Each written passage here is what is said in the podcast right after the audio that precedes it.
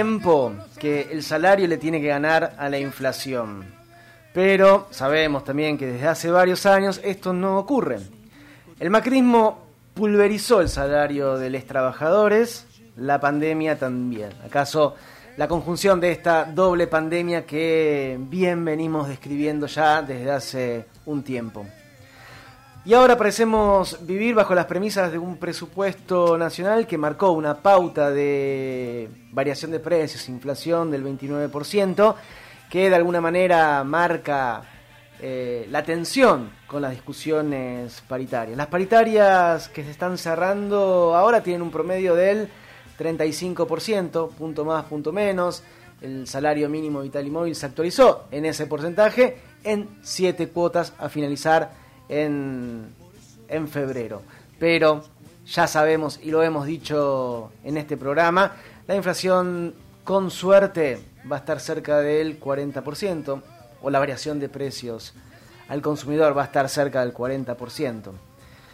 También ya lo dijimos varias veces en este programa y va de nuevo a modo de pregunta. ¿No habrá que redistribuir primero para después crecer? Va de vuelta. Inyectar guita, así, inyectar guita en el conjunto de los trabajadores.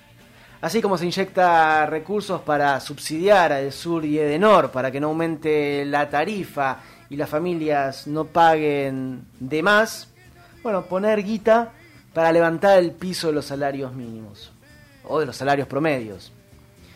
Escuchemos a una trabajadora rural. Eh, ¿Acaso el sector económico más pauperizado de la Argentina?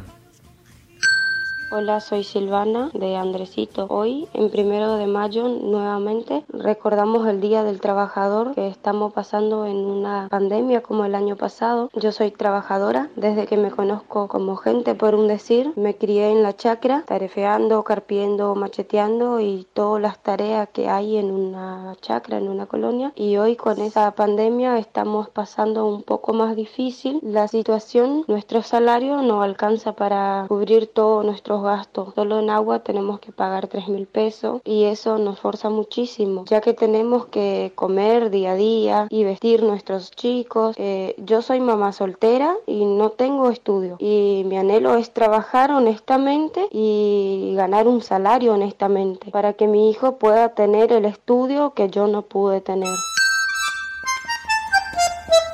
trabajadora rural tarefera del norte del país, el sector agropecuario, sea cual sea eh, la rama de la actividad en términos de los trabajadores y las trabajadoras, es el sector que eh, en peores condiciones está en términos de informalidad laboral, en términos de trata laboral, y estamos hablando del sector económico de la Argentina que genera las mayores divisas. Digo, esto es para para seguir pensando en cómo se redistribuye la riqueza, uno de los ejes de este programa. Como decía, el salario mínimo y vital y móvil se acordó en un aumento del 35%, como en las charlas que tuvimos con Flor Greco, lo definimos mini cuotas Ribeiro. Es lo que se puede, es verdad. Pero alcanza, va no, a modo de pregunta, creemos que no. Igual el primero de mayo no es de lamentos también hay que reivindicar la lucha. Escuchemos a un nuevo trabajador.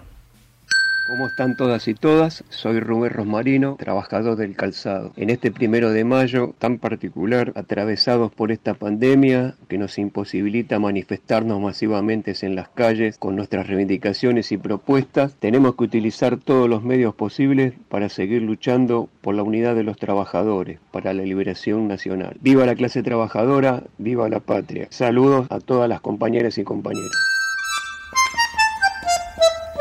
Y es así, conmemoración y lucha. Por eso, feliz día a todos y todas, todes les trabajadores del país y del mundo.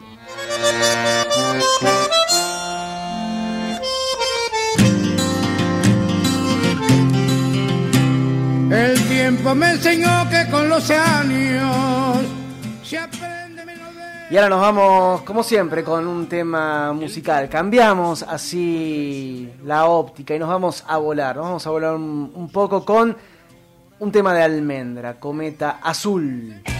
Una canción compuesta por Luis Alberto Espineta y Emilio del Garcio, interpretada por Almendra en su álbum doble eh, Almendra 2 del año 70 y es un homenaje a Rodolfo García que no la está pasando nada bien. Almendra, cometa azul, a volar un poco en Alafuentes.